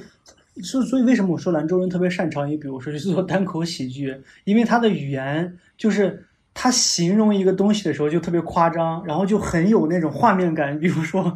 王海说：“你你不然拿小斧的那个塔塔不然呢？”就他就会，就他就会，他就会在语言上给你加戏形容，然后这就是一个这个的逻辑，这个的表现力就会融入到每一个讲兰州话的人里面。就不管你是本身是严肃的，你是内向的，你是外向的，那他都会把这个。然后告诉你，比如说我们形容一个吃的，别的地方这个是白的，我们就是哦，别别的地方说这是绿的，我们就哦录音的，就是会给他形容的特别的。所以长大以后，我去北，在北京，在在上海跟同事聊天，我有的时候会会用普通话讲兰州话的语感，比如说我会念 A B B 结构，然后他们就觉得你好奇怪啊，你为什么要这样说话？那我说我们那里就是这样讲话的，所以我就我这两年我可能过了三十以后，我就慢慢。特别特别像一个兰州人，然后就就就用这样的逻辑、语感、语态去跟朋友聊天，然后就觉得我就觉得特别好。然后第二点，因为我刚才不是说到兰州嘛，朋友在这，比如让我说兰州话，我就不会说，我就不会去讲为什么。比如说我女朋友是广东人，广广东话就讲起来很洋气。然后呢，如果你会讲，如果你会讲北京话，北京话的调门特别高，然后你讲北京话，你的精气神又特别好。对吧？他有儿化音嘛，然后兰州话特别垮，你知道，就是垮，就就是本身一个人胸胸就是抬头挺胸，特别自信，然后他一说兰州话，然后他就特别猥琐，就是哎呦，就就就这样个，哎呦，我今天又吃了牛肉面了，然后就本身我在用普通话跟朋友聊天，然后就我我是个正常男生，然后他让我你说个兰州话，然后我就说，我不就要。马上就表现的非常的猥琐，没错，落魄猥琐，然后就是那种就是就是那种就是哦，反正就是那种感觉，你知道就很垮，然后我就我就笑，我说我不要垮，就就就就很好玩。我我觉得，但是要鼓励大家都来都来学 学兰州话，我跟你说，就是 就是不要那么正经，要要要要垮一点。嗯，哎，南，你不是有那个？对，我记得你之前不是有有那个叫什么，有写到这一段吗？你说说看。对我就是写了一下，就是关于呃兰州一些书影音，比如说呃关于兰州的记忆嘛，有些人会说一本书，什么读者，一座桥，那就是中山桥，还有一条河。我又写了一点，比如说什么兰京城兰州的纪录片，不知道你们看看没看过？就讲那个兰州的历史，呃，什么京城怎京城的由来啊，可以去看一看。我是一个 live house 的一个爱好者，然后低苦爱，低苦爱就是我上大学的时候，同学告诉我，哎，兰州有一个有一个乐队叫低苦爱，我就从此以后就喜欢上这个低苦爱。他什么唱的小花花，小花花，兰州兰州，包括之后的一些什么人，比如说什么张嘎怂。我不知道你在抖音上刷到过没有？他会弹那个类似于冬不拉的那个。哦，我我我我我，你说到那个乐队，我想起来了，那个大合唱的那个音乐人叫苏阳。哦，我特别喜欢他，我特别特我特别喜欢他。嗯，你们你们你们可以看一下他那个非常有意思，包括你想说想说那个花儿嘛，它里面也也有那个花儿的那个集会。我听苏瑶一五年的时候听苏瑶那一首叫叫叫哦贤良。二零一五年的时候，我一下就是那个时候，我应该是刚在北京可能工作了两年，然后又在上海，然后就我一下，因为我不是我我不是一个像张楠一样，是一个其实蛮多年的一个就是一个音乐爱好者，就比较喜欢听音乐。其实我我是爱听的，但我不会主动去找着听。但我当时听了他唱《贤良》那首歌，我整个人一下被击中了，就是那种。明就是刻在我 DNA 里的那种音乐，就这个真的是刻在 DNA 里的，它不是一个网络语言。我一下被击中了，我就觉得这个旋律这样的一个音乐，就是就是跟就是我这个人，然后我就反复听一天，就是这样。所以我到现在可能打开这个，我都特别特别开心。他的这个贤良的这个专辑封面黄色，它是我 Instagram 的第一张照片。然后我当时就想到要把这个发出去，我非常就我其实也没有真的把苏阳很多歌都听了，但我想说这个旋律是我们北方人吧，西北人的一个 DNA 里的旋律。你刚才说的，我想说补充最后一个聊兰州的创作者，因为你刚才其实主要讲了这些文艺方面的嘛，其实这个我没有特别熟悉，就比如说音乐，其实音乐民谣是兰州一个非常非常重要的一个标签，或者说是它能让别人了解，可以说就是音乐重镇，我觉得我们那个地方。出了很多音乐人，因为我这两年跟身边的朋友也好，其实主要是我自己的感受啊。比如说我这两年特别爱听播客嘛，然后像石老板，因为我爱听谐星聊天会，他在里面他表现的其实特别特别的好。然后我后面可哦，他原来是那个兰州人，然后我特别喜欢一个博主，特别特别喜欢就是史里芬，你俩知道吗？就是之前拍那个河北土味的那个哥们儿，对，他是九四年的，他他他其实蛮年轻的。然后因为我其实他的播客真的听了不少。然后不管是他之前上那个就是日坛公园啊什么，还是他自己录的那些付费节目，我特别特别喜欢他。我是觉得，哎，有机会真的可以想展开聊。我觉得他有他身上有兰州人的身上的蛮多很好的特点，比如说，就有一次他跟那个李雪琴，他录了一期在日坛公园录了一期播客，然后他是因为他大学去了那个天津，然后他就一直特别愤怒，但他的愤怒又很有趣。然后我就觉得这就是兰州人身上一个特别特别有意思的点，就是，就是有无穷无尽的表达欲，但是又很有意思，但他又骂的很有很有很好玩儿，但是本身是就是基于他就是内心是有愤怒的，他有那种敏感的洞察，包括他做这个土味视频可能也是，就是他就是有这样的一个能看到别人觉得看不到、忽略的很有意思的点。所以，我真的特别特别喜欢这个这个博主，这个创作者史里芬。所以，而且我觉得他他身上有兰州人身上很多优秀的点，比如说真的很非常幽默，而且他的幽默就是一本正经的。就我刚刚说了嘛，就一本正经的胡说八道。但是他把这个已经演绎到一种极致了，就是就是对他的记忆力又好，表达又好，但是会你就听他讲话，真的非常非常的，他特别能说。然后这个是我觉得。想表达，我特别喜欢这个作者。然后还有一个是，呃，西西奇侠，他是一个 UP 主。其实我不去特别确定他是兰州人。然后他在哔哩哔哩创作一个最新内容是做一个教父去解析教父这个电影内容。然后他有的时候在作品中会冒出两句兰州话，比如说这个攒劲不攒劲。但是他一直在用普通话来去讲视频，然后他突然就会说这个攒劲不攒劲，然后我们下面那个弹幕都说，哎呦，博主兰州人，博主兰州人，然后因为他也不是一个，我觉得他不是普通的那种去什么几分钟讲电影的，不是，就他有自己的洞察，有自己的想法，去分析这个电影，去聊他背后的文化，然后我一感觉，哎，他是兰州人，我就会内心特别开心，你们知道吧？总之，我这两年其实我我我之后甚至想把这个想法去写一篇文章。总之，这些所谓的兰州籍的作者在公共平台上去做内容表达，他们的表达也好，他们的输出也好，甚至我背后会去感受他们是一个什么样的人。比如说石老板，因为我经常听他的播客嘛，他自己现在创立了一个单口喜剧的品牌，然后现在又整个这两年，你们俩也都知道单口喜剧很火嘛。他去 run 的这样一运营的这样一个公司，单列人可能其中跟效果呀，又有很多的恩怨情仇之类的。然后我就能从旁边感受到他作为一个兰州人哦，然后他是部队子弟，他爸妈呀、爷爷奶奶那边都是纯部队的。然后去听他聊一些事情，然后就就会带入到我自己，比如说，那我作为一个兰州人，那我有的时候我面对一些想法是什么样子的？所以，对，这是一个我很我很。我很喜欢的一个命题吧，我会去想这件事情。对，这我就想说这些，不不展开了。呃，我就想说一下，因为，呃，说到音乐呢，我可能比感触比较深的就是有一年草莓音乐节在西固开了，呃，正好那一年我也是才知道那个就在我们家附近蓝链旁边小区，哎，我就心心念念的兰州终于有有一个草莓音乐节了，还在我家附近，哎，真的感叹这个城市变化非常快，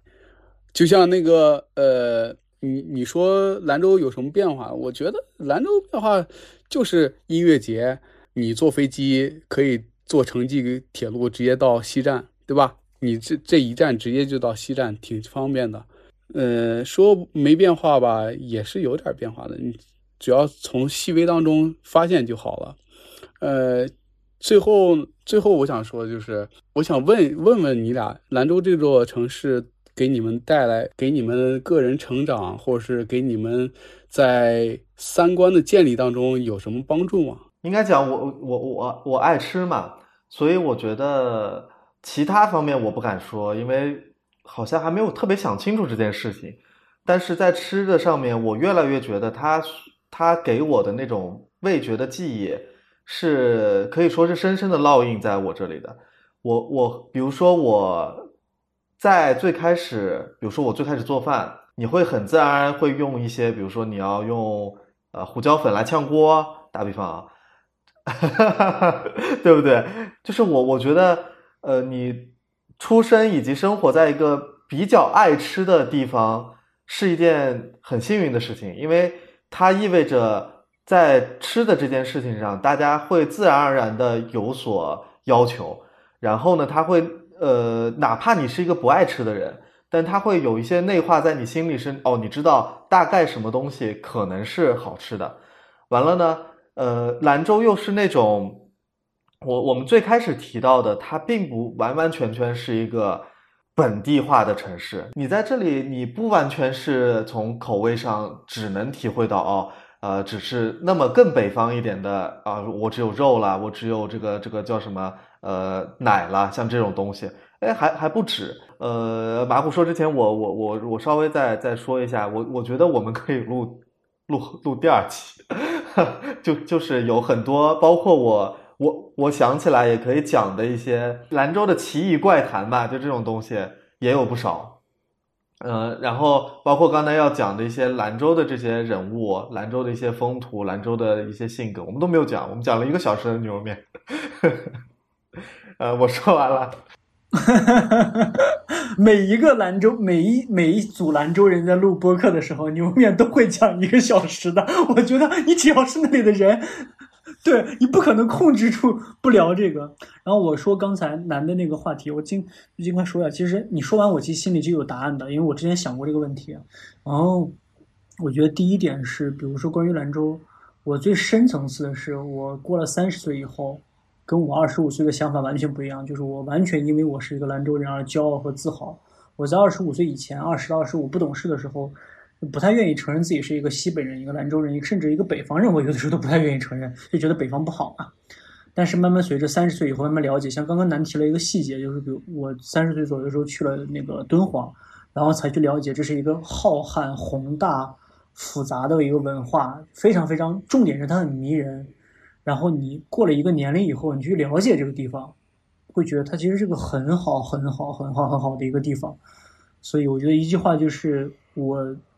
从我的余生都会因为我是一个兰州人而骄傲、而自豪、而而欣慰的。然后这是第一点。然后就是这这个城市带给我一些什么东西？我觉得特别特别重要的一件事情就是它让我变得乐观和开朗。我不知道是不是一定是这个城市带给我的，但是这几件这三个词就是幽默。开朗和乐观，可能我觉得就是这个城市的一个很大一个特征。我们刚才聊过了，可能我觉得它给了我，是对我整个人生中非常重要的一个点。就这些。本期到这里就结束了，感谢你的收听。在剪辑的过程中，我不断在想兰州对于我到底意味着什么。可能它会分很多个阶段。呃，一开始呢，它是我离开后就不愿意去承认的家乡。后来，它是我异地。找寻自己，或者说安安放自己安身立命的一个锚，一碗牛肉面就会让我很心安。后来慢慢的，我去了解它的魅力，想就要去探寻它，想知道什么塑造了它，塑造了这片土地上的人们，想知道这片土地上到底都发生了些什么。好了，这里是翅膀硬了，我们下周再见。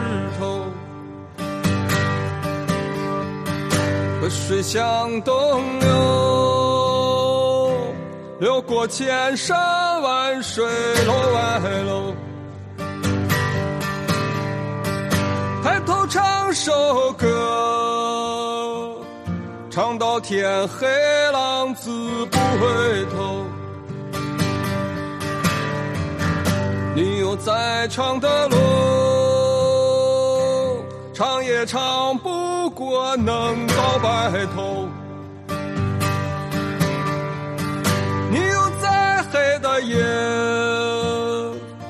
找到情人心里啊是白昼。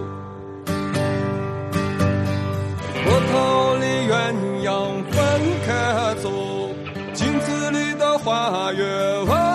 哦，喝下这杯酒解忧愁，唱一曲回家哦哦，